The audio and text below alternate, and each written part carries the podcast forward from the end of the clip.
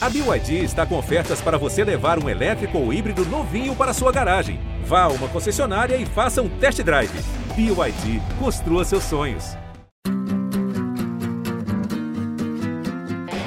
Olha Allen, vamos nessa, grande a chance, abriu pela direita, é no gol, olha o gol, bateu, olha o gol, olha o gol, olha o gol, gol!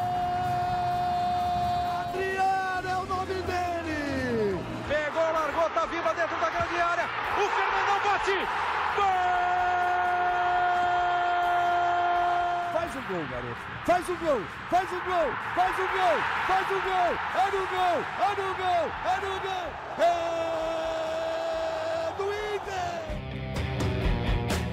Torcedor Colorado, iniciando mais um podcast aqui em Gé. Globo, episódio 287. E deu o Inter de Eduardo Cudê no clássico 4-4-1 de virada duas vezes atrás do placar. O Inter buscou o empate e buscou a vitória com gol de pênalti de Alan Patrick aos 52 minutos da etapa complementar. Maurício Lucas Alário, Alan Patrick, segunda vitória consecutiva em Grenais, sexta seguida no Campeonato Gaúcho, liderança da primeira fase assegurada. Tudo sobre o clássico Grenal a partir de agora é com Luca Pumes, torcedor influenciador colorado. Seja bem-vindo, Luca. Aquele abraço.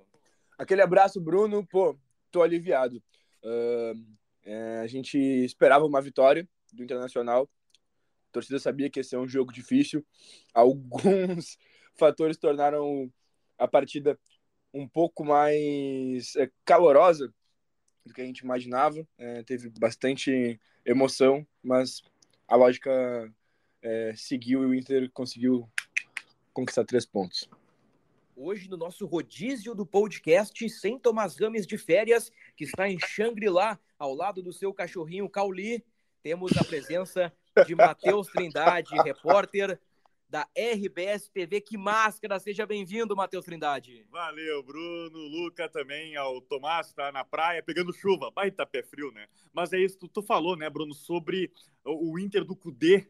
E aí vou mais além, né? E tu citou outros nomes aí, mas é o Inter do Maurício, que para mim fez um grande jogo, acho que foi o grande destaque do Inter, e do Alan Patrick, né? Que mesmo em alguns momentos ele não aparecendo no jogo, quando precisa dele, ele aparece, né? Tu imagina, cara, 50 minutos no segundo tempo, tu tá com uma bola do pênalti, o Kudê brincou com isso na coletiva. Cara, quanto tu pensa em onde tu vai colocar a bola, onde é que tu vai chutar, e ele foi decisivo mais uma vez aí, dando a vitória para o Internacional. Então, é um Inter do Cudê, do Maurício, um garoto, do Alan Patrick, veterano, essa mistura que vem dando certo para o Inter. E é o Inter do René também. E ele foi abraçado pelos companheiros depois do jogo. Maurício, Anthony e, se não me engano, Wanderson falaram sobre resiliência na zona mista do estádio Beira Rio. O Inter teve forças para uh, superar as adversidades, buscar o resultado e conquistar mais uma vitória em clássicos grenais, a segunda sob comando de Eduardo Cudê. Luca Pumes, torcedor influenciador, Matheus Trindade, repórter da RBS TV, e eu sou Bruno Ravazoli, repórter de Gé. Globo. Muito bem, meu amigo, meu irmão, camarada Luca Pumes, por onde passa a vitória vermelha sobre o time azul? Olha, Bruno, uh, começa a ser construído numa filosofia de jogo forte, né? Que realmente uh, tem padrão que faz com que o Inter seja o melhor time desse Campeonato Gaúcho desde o começo. Isso é uma evidência. O Inter, como eu já disse aqui, e vou me tornar repetitivo com muito prazer, o Inter venceu alguns adversários com facilidade, com determinada tranquilidade, é, que o Grêmio acabou penando para vencer. E quando se encontraram, por mais que fosse um clássico, por mais que fosse uh, a, a, rivalidade de sempre. O momento diz muito do, do que o Inter é, se credenciou a ser favorito. Só que dentro de campo, o fator principal, além da construção pré-jogo, né, é, do momento, foi resiliência mesmo, Bruno. A gente falou várias vezes sobre é, como esse time do Inter consegue virar partidas e não desistir até o final e ter tranquilidade para lidar com placares adversos e tu estar atrás duas vezes num clássico na tua casa é, com dois gols que sei lá abalaram uh, o torcedor inteiro né a torcida inteira o estádio inteiro ficou calado uh, naquele segundo uh, que o René colocou a bola para dentro, porque foi, foi uma coisa atônita, né? Obviamente ali a, a, o setor da, da, Popular não para de cantar nenhum segundo, né? Eu digo, o estádio inteiro ele, ele parou porque é, é um momento que tu não, não sabe como reagir. É, é meio inacreditável, assim, nossa, a gente tá jogando bem, e aí de repente uma bola vai na área, o, o, o lateral joga para dentro. E aí a gente já tinha falado, Bruno, na semana, quais eram os problemas do Inter, e nós citamos três. A bola aérea defensiva, uh, talvez um, uma fragilidade na lateral esquerda e talvez uh, um pouco de insegurança do goleiro. E aí o gol sai assim. Uhum. Então, tem esse gol, tem um gol que a bola bate, rebate, bate, rebate, e o Vila Sante sai na cara do gol. E duas, as duas vezes o Inter jogando mais futebol, o Inter dono do, é, do campo e o Grêmio vai lá e marca. E o Inter vai atrás duas vezes com agilidade para marcar. O Inter não demorou para empatar. E aí no final do jogo foi premiado o time que entrou para jogar bola e não para praticar antijogo. É. Eu acho que essa frase final do, do Luca Pumes, eu só discordo do, do antijogo, porque eu acho que essa catimba, eh, a cera do goleiro, estes elementos fazem parte de um clássico Grenal. Mas eu concordo com a primeira parte da frase do Luca Pumes, Matheus Trindade. Ganhou o time que quis jogar futebol desde o primeiro momento, porque o Inter foi dominante no clássico Grenal por, sei lá, 80, 90% do jogo. É, o, alguns números mostram isso, né? No primeiro tempo, o Inter teve 70% de posse de bola, por exemplo. No jogo, no geral, contando os 90 minutos, mais de 60%.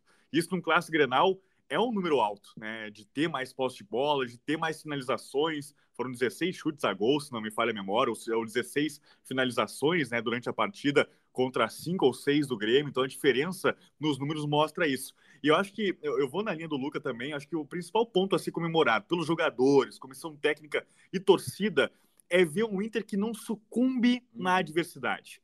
Porque se a gente for pegar anos recentes do Inter em clássico Grenal, quando, leva, quando levava um gol ou quando tinha algum lance específico contra o Internacional, o time parava completamente, né? Tanto na questão tática de jogo quanto psicológica também dos jogadores, né? A gente viu recentemente isso acontecer em alguns momentos com o Inter em um clássico Grenal. Dessa vez não. Imagina, né? Estádio Beira-Rio, mais de 47 mil pessoas, o teu lateral vai lá e faz um gol contra, yeah. É. né? Ah, ah, e se fosse em outros momentos, ali o Inter já teria muita dificuldade de voltar para o jogo só que voltou rápido, né? Faz o gol de empate no primeiro tempo, tem adversidade no segundo tempo depois, mas recupera já com a entrada do Alário, com 40 segundos faz o gol. Então, acho que o principal fato a ser comemorado pelo Inter como um todo é não ter desistido em nenhum momento da vitória, não desistido em nenhum momento do jogo que em outras situações que o Inter viveu em clássicos grenais aconteceria de uma forma diversa. Então, eu acho que no geral é isso que o Inter uh, leva para outros clássicos e para o restante da temporada também. Saber que tem condições, tem time, tem força e potencial para reverter momentos negativos, como foi no clássico de, de domingo. Né? E são duas viradas consecutivas. É. O Inter vira para cima do Novo Hamburgo, um time que está na parte de baixo da tabela, mas até pouco tempo atrás o Inter não ganhava de ninguém de virada e virou para cima do Grêmio num clássico que esteve duas vezes atrás do placar. Eu disse no podcast do Grêmio com João Vitor Teixeira e com a Keck, e, e eu repito aqui: a postura do Grêmio retraída com quatro volantes só não foi superada mais cedo pelo gol contra do René. Me parece que o jogo foi mais equilibrado por conta do gol contra do René. O, o gol contra do René, ele, ele deu uma, uma equilibrada, porque não fosse isso, o Grêmio tem um arremate do JP Galvão, um cabeceio sem força que o Antônio Luca Pumes pega em dois tempos, e aí veio o que a gente trabalhou na semana Grenal, né? Antes do jogo. A insegurança de Anthony, numa bola fácil, ele deixa escapar e defende em dois tempos. Tirando isso, o Grêmio não fez nada. O Grêmio não assustou a meta do, do Anthony. O Grêmio teve algumas jogadas com o ponteiro Gustavo Nunes, alguma coisa ali, um drible aqui, um drible ali, mas não teve situações de gol. Então, não fosse o gol contra do René, eu penso que no primeiro tempo o Inter naturalmente construiria o resultado, mesmo com o adversário com quatro volantes no meio-campo. Isso passa pela resiliência, isso passa também pelo que o Maurício disse depois do jogo: repertório. E é uma palavra mágica, uma palavra-chave que foi utilizada pelo Luca no penúltimo podcast. O time do Inter tem repertório. O Alan Patrick tem repertório do talento individual de puxar a marcação e, numa tacada de sinuca, achar o Maurício, que marca de fora da área. O Alário entra no segundo tempo e com 40 segundos faz um gol. O Inter tem repertório tático. O Alan Patrick sai da área, o Maurício sai da área, o Valência sai da área, o Alário infiltra, recebe livre e marca o gol. O Alan Patrick movimenta, dribla Kahneman e sofre pênalti. Além de outras situações de jogadas pela direita, jogadas pela esquerda, uh, o Ener Valência teve duas oportunidades para marcar. Na primeira ele foi desarmado uh, num carrinho perfeito de Rodrigo Eli, depois ele chuta, a bola bate no corpo do defensor, então venceu o melhor time. O favoritismo, acho que por linhas tortas, pelas adversidades, foi confirmado dentro de campo e o Inter mereceu o, o, os três pontos. E, e aqui, né, um, um, asterisco no René. Foi o pior jogador em campo, mas o, o Cudê, depois do jogo, Luca Pumes fez questão de elogiar René. Disse que é raro achar no futebol um lateral que faz saída de três, um lateral que ataca bem por fora, um lateral que fecha como um meia, um lateral que dá a sustentação que o René dá. Ele não foi bem, mas ele tem a confiança do homem. É, ô Bruno, eu falei ali no, nas redes sociais sobre, sobre o René e a galera tá muito na bronca, né? Fala que ele é regularmente horrível. Eu discordo. Eu vejo boas valências no nosso amigo René. E, enfim, o Inter precisa contratar para lateral esquerda, isso é uma obviedade, mas não unicamente por causa do René, porque não tem não tem ninguém ali, né? O Taualara uh, já demonstrou ali que não, não tá tão nos planos assim. Uh, o Depena chegou a ser improvisado, então o Inter precisa colocar alguém é, não só no bafo, botando bafo na nuca do René, mas vindo para ser titular também, né? Daí o, o René corre atrás também. Mas enfim, Bruno, acho que o Matheus ele trouxe um ponto muito interessante que é o Inter o mental do Inter em outros clássicos. E acho que isso é muito importante que se diga é, que sim, o, o, mental do Inter se abalava no, nos últimos clássicos, assim, a, ao, nos últimos anos, mas não só, né? Acho que o Inter, de, em linhas gerais, é, tinha mental abalado toda vez que estava com resultado adverso. Não se falou uma época que o Inter não conseguia virar jogos, né? Uhum. É, que o, o Inter na adversidade sucumbia. E eu fico muito feliz da palavra repertório ter sido usada, né? Uh, ainda mais pelo, pelo Maurício, que foi uh, o craque do jogo, na minha concepção. Acho Também que acho. foi o cara que, que despontou ali no, na partida. E digo mais, Bruno, uh, o Inter tem repertório na saída de bola, desde a saída de bola. E uhum. aí a uhum. gente precisa conversar sobre um cara que tu levantou a pulga um tempo atrás, Robert Renan porque o Inter começando o jogo nos pés do Robert Renan, olha, é, é realmente. Ganha qualidade, né, Lucas? Bem bonito de ver e essa dupla com o Vitão pareceu ter funcionado, Bruno. É, e são dois zagueiros jovens, dois zagueiros rápidos. Uh, o Vitão, ele até no jogo, no segundo tempo ali, né, Matheus? Ali, naquele momento que o Grêmio cresce na partida, faz o gol com o Vilhaçante e tem chance de ampliar.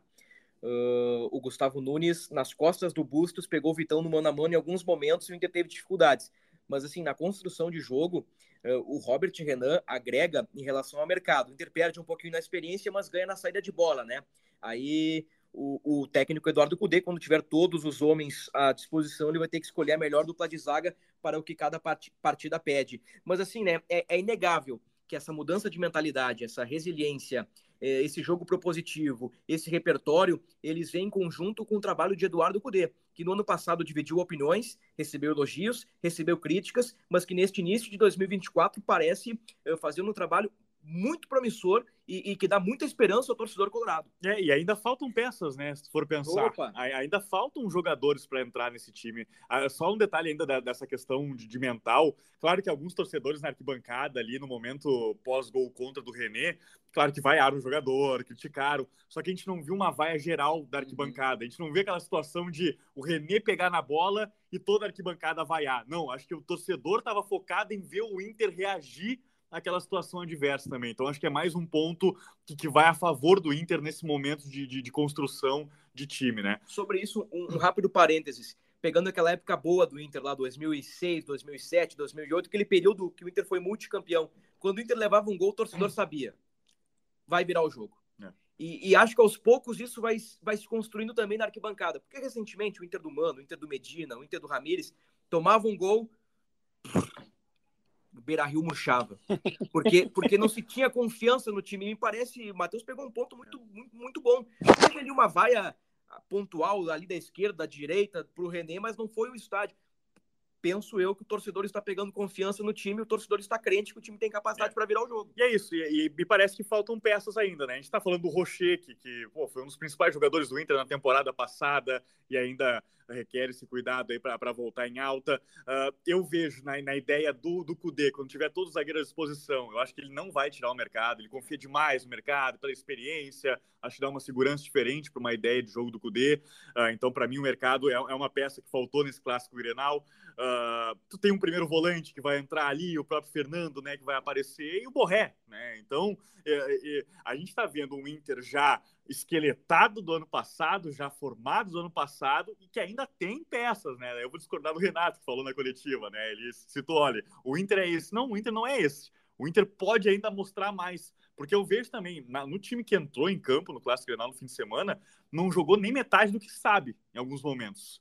Né? Em alguns momentos, principalmente no segundo tempo ali, o Inter teve dificuldades contra o Grêmio. Então, uh, eu vejo ainda muita evolução que o Cudê pode colocar nesse time que já colocou do ano passado para cá. Olha, que notícia maravilhosa essa que o Matheus Trindade trouxe, que não é uma notícia nova, mas é uma lembrança muito pertinente do Capumes. O Inter ainda tem para agregar ao seu time em 2024 o goleiro da seleção uruguaia, um volante multicampeão no futebol europeu e o centroavante da seleção colombiana. É, é... Só isso. E, e, e com as peças que tem hoje, né? já se tem uma expectativa boa, né? Ah, com certeza, Bruno. Uh, acho que a gente vai conseguir ter um, um, panorama certinho, assim, quando tudo estiver completo, mas o Internacional já tem um, um, uma maneira de jogar que nos dá confiança, né? Uh, em outros momentos, realmente era bem difícil acreditar que o Inter ia conseguir uh, virar o jogo, porque às vezes o Inter não tinha nem para fazer o primeiro, sabe? Tipo, ah, o Inter não tá conseguindo nem não tem nem para ele mesmo, sabe? E agora não, a gente tem um, um, um, time que transmite confiança. Isso é muito importante, cara, porque se a gente tem a pretensão aí de jogar um brasileirão para ganhar, para fazer 38 finais, como está se dizendo, a gente precisa de torcida no estádio. Torcida no estádio é mobilizada por um bom futebol. Obviamente, a torcida também é, ela pega junto nas fases difíceis, ela ela tava lá em 2016, é, tendo, fazendo o Inter ter uma baita média de público, porque o Inter ficou um tempão é, sem, sem vencer, né? O Inter ficou, se não me engano, 19 rodadas sem, sem uma vitória. E a torcida pegou junto, o Inter teve uma média de público muito grande, mas é outro tipo de ambiente, é outro tipo de atmosfera. E um futebol bonito, um futebol bem jogado, encanta, faz o torcedor querer sair de casa para estar tá lá, para ver. Uh, a gente vê muito na, na, fase boa, né? o pai levando o seu filho para poder dizer, ó, oh, esse, é, esse aqui é o time que eu, que eu quero te mostrar, esse aqui é o, é o nosso time, tipo, ontem eu, eu acabei encontrando algumas pessoas no estádio uh, que eram do meu antigo colégio, cara, uma rapaziada, assim, que é, cresceu e não viu a melhor parte, sabe, mais novos que eu, e aí eles foram lá, conversaram comigo e tal, e alguns deles já tinham dito para mim, pô, cara, mas tá difícil, mas a gente só perde, não sei o quê, e aí eu pude ver aquele sentimento todo. Um deles tá inclusive com o pai, pô, encheu o olho d'água, assim, cara, é, é, emocionante, velho. O Grenal ele tem um poder de mobilização muito grande e acho que canalizando isso da maneira correta, o Inter se credencia muito bem para chegar na fase final do Gauchão, é, confirmar o favoritismo no campeonato, porque hoje joga o melhor futebol, está em primeiro lugar, é, é, o que se espera do Inter, que vença o Gauchão e a partir daí poder sonhar com coisas maiores durante o ano. Luca Pumes disse e eu concordei que Maurício foi o melhor do Inter no Grenal. Concorda, Matheus? Concordo, concordo. Acho que foi o cara que mais apareceu no jogo, né? O Alan Patrick teve momentos, né? Se for pegar o momento do passe para o Maurício, o momento que ele uh, tá ali na jogada do pênalti, faz o pênalti, tem essa responsabilidade, mas são esses momentos. O Maurício, para mim, nos 90 minutos, ele estava mais ligado, estava mais dentro do jogo, né? De participação, de vontade, de, de armar as jogadas, de aparecer. Eu acho que esse é o mérito, né? Tu falou desse repertório do Inter, Bruno, anteriormente, e é isso, né? A jogada do primeiro gol é uma construção que começa lá do campo de defesa, o Inter 38 segundos com a bola no pé, até que tem a qualidade do Alan Patrick ali de travar, tirar da marcação e o Maurício já aparecer ali, né? É, é, até eu tenho, eu tenho, essa curiosidade de perguntar para o Maurício como é que é jogar com o Alan Patrick. Porque às vezes parece que ele não tá te observando, mas na verdade, no ponto de visão dele, ele sabe onde é que tu tá e ele sabe onde é que tu vai correr. E no primeiro gol me parece um pouco disso, né? O Alan Patrick observa bem a movimentação do Maurício para conseguir dar o passe e fazer o gol. Então, acho que de uma maneira geral, se for pegar os 90 minutos, o Maurício foi o principal jogador por isso. Ele foi mais participativo durante todo o jogo, além, claro, do gol e da assistência que ele deu na, nesse clássico Grenal. E só um ponto, né? Que curioso, né? Ser positivo, uma continuidade de trabalho. Olha, quem é. diria, né, que seria algo positivo, uma continuidade de trabalho, né? A gente viu o Inter uh, tendo tanta dificuldade, trocando de treinador de um ano para o outro, assim, e aí tu vê uma sequência com o Kudê, que já conhece esse grupo, que já entende as características dos jogadores. Quem diria, né, que, que daria certo, seria positivo dar uma continuidade no trabalho. É, mas pegando o teu contrapé, o Mano Menezes ganhou sequência e, ah, e a segunda temporada do Mano foi é. fazer o sinal da cruz e rezar no cantinho, né? Tanto que o Kudê vem no lugar do Mano, claro que aí, bom, rapidamente, passando por 2023, o Cudê ganha Enervalência, ganha Rocher, ganha Arangues. O, o, alguns já chegaram com o Mano ali, mas não tiveram sequência, né? Claro que dá uma guinada no time aí com o trabalho do Cudê, mas assim, é, é inegável. A diferença, para mim, ela já é quase oceânica entre o trabalho do Mano Menezes de 2023 com o trabalho de Eduardo Cudê, segundo semestre ali, quando ele assume em agosto até hoje. O, bom, primeira chave que vira é a mentalidade, né? Porque deixa de ser um time reativo e passa a ser um time que ocupa o campo do adversário. Eu acho que faz toda a diferença e eu acho que isso se identifica com a história do clube, com a história do Inter. Rapidamente, rapidamente sobre as polêmicas do clássico. Matheus Trindade foi pênalti no Alan Patrick? Eu achei pênalti, eu achei pênalti. Acho que o contato final, que, que é o necessário para o Alan Patrick cair, foi dentro da área. Então, nesse caso, vou concordar com os comentaristas de arbitragem também, pela análise que eles fizeram e tudo mais, que foi o pênalti, o contato que é o necessário para a queda foi já na, na linha ali da, da grande área. Indiscutível, né, Lucas? É, não vai ser eu que vou dizer que não, né? É, é... Não, tem certeza que não. Mas, cara, acho que os comentaristas de arbitragem de todos os canais que eu assisti, pelo menos, cravaram que foi pênalti. Eu vi uh, bastante comentário uh, sobre a postura do Kahneman no lance uh, também, né? Daí de comentaristas táticos, de, de gente falando também uh, que ele errou muito no lance. Uh, para mim, indiscutível, Bruno. É. Ah, o Grêmio reclama de um lance no André Henrique, que eu acho que não foi pênalti.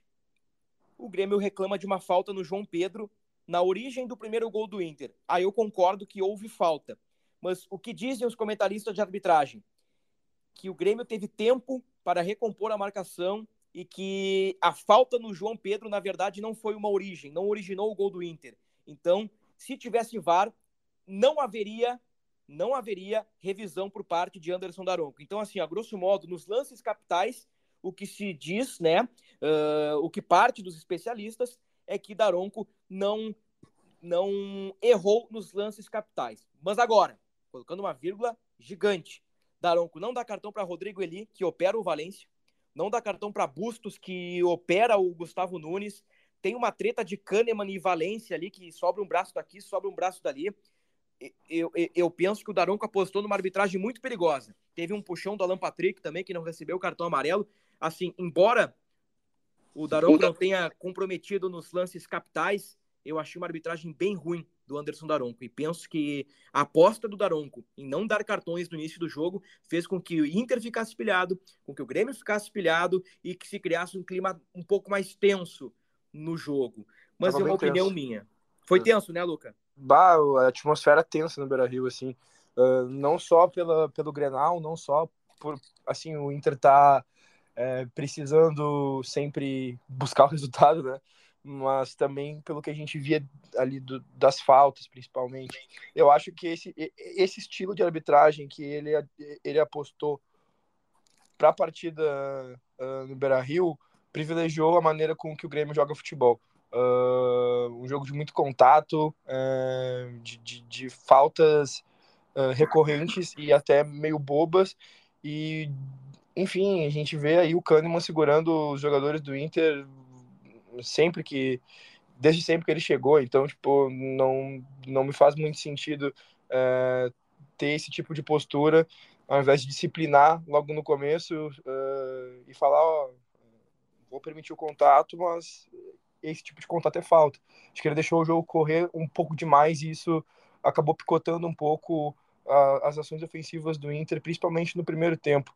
Uh, e, cara, tem um lance que para mim é muito bizarro, logo no começo do jogo, que o Valência vai subir para cabecear e o Kahneman se abraça nele. Sim. Ele não deixa. Tipo assim, ó, aquilo ali, é, é, é, óbvio, é muito difícil alguém marcar um pênalti naquilo ali, mas me diz se aquilo ali não é uma ação faltosa.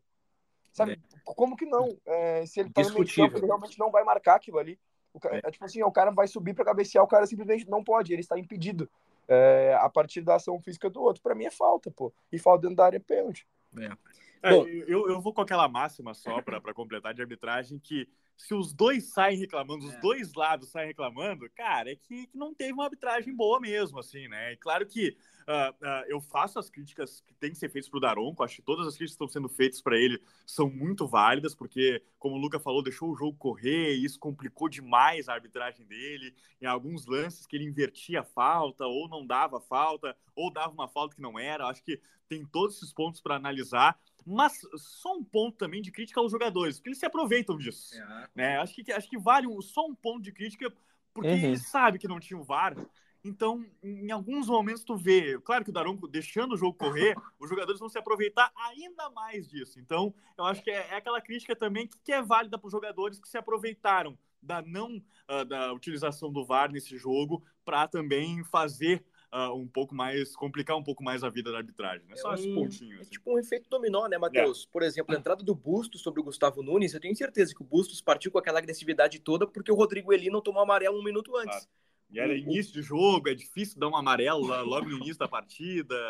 É, é, tudo isso, é uma bola de neve, né? Porque assim, o Valência ele faz uma linda finta de corpo, puxa a bola para o fundo e o, o Eli não muda a direção para ir na bola, ele, ele vai reto no Valência. Lance claríssimo de cartão amarelo do Aronco não dá. Aí depois o Bustos opera o, o ponta do Grêmio, aí, aí todo mundo do Grêmio cerca o Daronco. Que aí começa um clima é, pesado para um Grenal, né? Se o Daronco aplica amarelo para ele e amarelo para Bustos, velho, acabou. Os caras vão ficar vacinados ali, né? Mas é, é, é isso aí, né? Mas também tudo isso é, é faz parte é, do faz, parte, faz, faz parte. parte do clássico Grenal, né? Não podia ser diferente. Muito bem, 47.197 torcedores estiveram no Beira-Rio, recorde de público em clássicos grenais do novo estádio Beira-Rio. Então, de 2014 para cá, desde o clássico 402 para cá, foi o melhor público no Beira-Rio, 47,197. Para ver como a torcida tá junta de novo, né? É. Porque se tu for pensar, pô, foram cinco anos né, até tu bater o recorde de novo, assim. Então, e para um jogo de primeira fase de Campeonato Gaúcho, imagina numa situação de mata-mata, numa possibilidade de decisão, é que o Inter e Grêmio só pode se enfrentar agora numa possível final de Campeonato Gaúcho. Então, acho que isso mostra também da, dessa questão que o Luca falou do torcedor acreditar mais nesse momento. Acho que mostra nesse número da presença do torcedor também no, no estádio Beira-Rio nesse clássico Grenal. Eu, eu quero fechar de clássico Grenal com, com algumas rápidas informações e, e, eu quero projetar o Asa, né? Então nós temos alguns minutinhos, né? Hoje o podcast é um pouquinho mais curto, mas vamos ver se a gente consegue encaixar tudo. É, duas situações lamentáveis, né? Que, que precisam ser uh, noticiadas.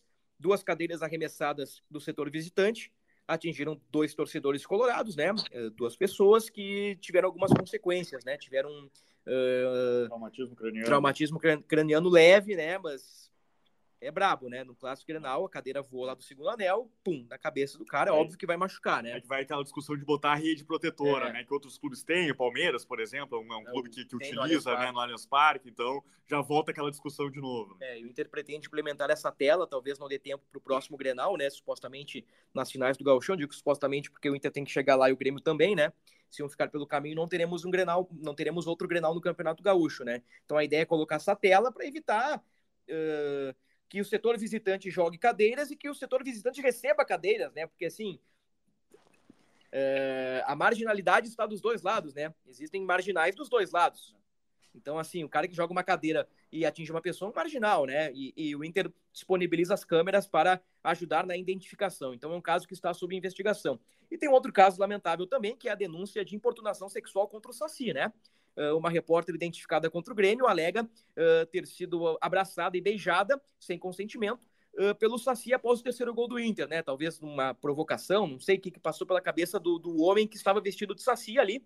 mas é um caso que também está sob investigação. Então, digamos que são as páginas nebulosas, né, do clássico Grenal. A gente pode criticar o Inter, criticar o Grêmio, elogiar o Inter, elogiar o Grêmio nas coisas dentro de campo, criticar o René, elogiar o Alan Patrick, mas falar disso, né, de, de pô, traumatismo craniano, o cara vai no estádio, vê um Grenal, sai um traumatismo craniano mesmo que leve, né, uh, por conta de um cara que joga uma cadeira, um cara irresponsável desse, também importunação sexual na frente de todo mundo, né, não cabe, né, gente? Então, então ficam aqui os registros uh, de dois momentos lamentáveis do clássico Grenal.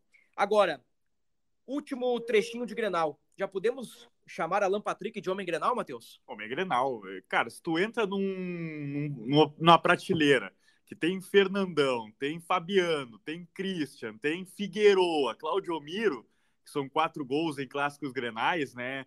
E, e da importância como foi de dar o gol da vitória, nesse último clássico no 4-4-1, já é um cara muito importante, né? Pela liderança que ele tem, é o cara capitão do time, é o camisa 10. A temporada passada já foi magnífica do Alan Patrick e já dá áreas que vai ser muito importante também nessa temporada. Então, uh, nesse hall assim de, de grandes jogadores que passaram no clássico, o Alan Patrick tem o seu lugarzinho lá, né? Com certeza. Temos um novo homem granal pelo lado colorado. Agora, o Lucas, tá muito bonito, tá muito legal. Pô, o Inter ganhou o clássico, seis vitórias seguidas, é o campeão simbólico da primeira fase do Campeonato Gaúcho. Mas quarta-feira, meu irmão, tem asa de Arapiraca fora de casa. O Cruzeiro caiu pro Dinossauro, caiu pro Souza. o Coritiba caiu pro Águia. E o Inter pega o asa. Então, assim, ó, uh, tem que ter cuidado, né, Lucas? É, o, o Inter tem, tem repertório em eliminações de Copa do Brasil. A gente tá falando é. de repertório de time. A gente tem também tem que falar do, do, do, repertório de vexames que a gente já deu nessa competição em específico. Olha, cara, é, é complicado. Dá um, dá um medinho sempre, mas eu acho que uh, esse, esse time do Cudê é um time muito focado, muito concentrado. É, acho que né, vai com toda certeza aí com, com os titulares, é o mínimo que eu espero, né, do, do, do Inter e tem tudo para passar de fase, Bruno. Eu acho que a gente não vai não vai ver nenhuma tragédia acontecer essa semana, não. É. é e assim, pelo que vale a Copa do Brasil, né, por ser uh, uma competição nacional, eu penso que em termos de, de peso, Matheus, é difícil colocar um outro jogo, ainda mais o adversário sendo o Asa de Arapiraca, na mesma balança de um Grenal, né?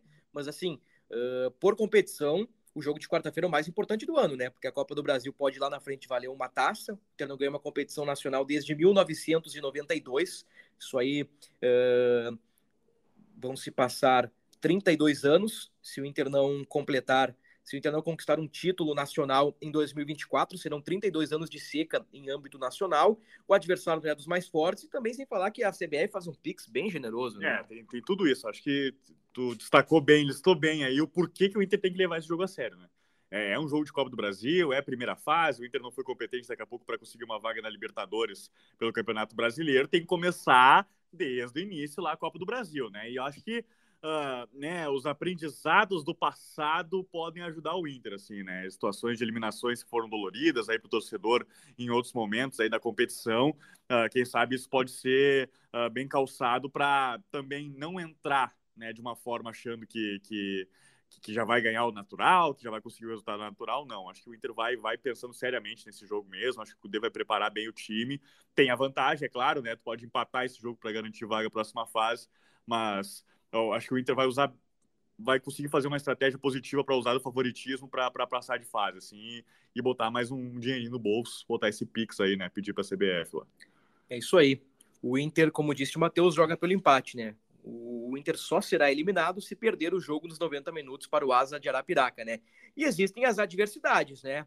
O Inter jogou um Grenal a todo vapor no domingo, treina na segunda, treina na terça, viagem para o Nordeste na, ah, na terça, na quarta viaja para Arapiraca, né? O Inter vai viajar para Arapiraca no dia do jogo, tem o calor, tem uh, o gramado, tem, pô, tem várias adversidades, né? A Copa do Brasil é isso. Mas assim, na qualidade, meu amigo, o Inter tem totais condições, o Inter é o favoritaço para passar de fase. Agora, é importante lembrar que a Copa do Brasil ela é recheada de surpresas, né? O Inter já caiu para o Remo, o Inter já caiu para América Mineiro, o Inter recentemente em 2022 com o senhor Cacique Medina, que hoje trabalha no futebol europeu, caiu para o glorioso Globo, que que no mundo paralelo perdeu para o Souza, que ganhou do Cruzeiro, sabe? Aquela coisa assim, sabe? Então Copa é do isso, Brasil, né? né? Copa do Copa Brasil do Brasil. É, o Curitiba foi a Marabá Também, e levou é. a virada do Águia de Marabá. Então, assim, né? é, Todo esse- cuidado é pouco, né? todo cuidado é pouco. É um jogo, eu defino como perigoso. É um jogo perigoso pelas circunstâncias. Muito bem. Luca Pumes, o teu palpite para Asa de Arapiraca e Esporte Clube Internacional. Cara, vou colocar aí um 3x0 pro Inter. 3 a 0 Matheus? Um pouquinho mais comedido. 2x0, hein? 2 a 0 Então, os dois roubaram, respectivamente, meus dois palpites. O, o 3 a 0 e o 2 a 0 Então, eu, entre 1 e 4, eu boto 4. 1 a 4 1x4. 1 a 4 De, de virada para ser emocionante, Luca, o que, que tu acha? Não, chega de emoção, Bruno. Essa semana tá bom. Eu acho que, cara, pô, esse domingão aí foi pra, pra testar o coração do torcedor, né? E depois, Bruno, festa da torcida, né? Acho que a gente tem que deixar um, um parabéns especial aí pra recepção que a torcida do Inter fez pro, pro Grenal, cara. Foi incrível, velho. Que mosaico lindo, lindo, lindo, lindo, lindo, lindo, lindo. Original, inteligente, bem feito. Uh, foi, foi, foi muito bonito mesmo. Parabéns para a Guarda Popular aí, que, que fez um baita, uma baita recepção é, para o time, incendiou ali o, o pré-jogo. E daí no pós-jogo é aquela coisa, né?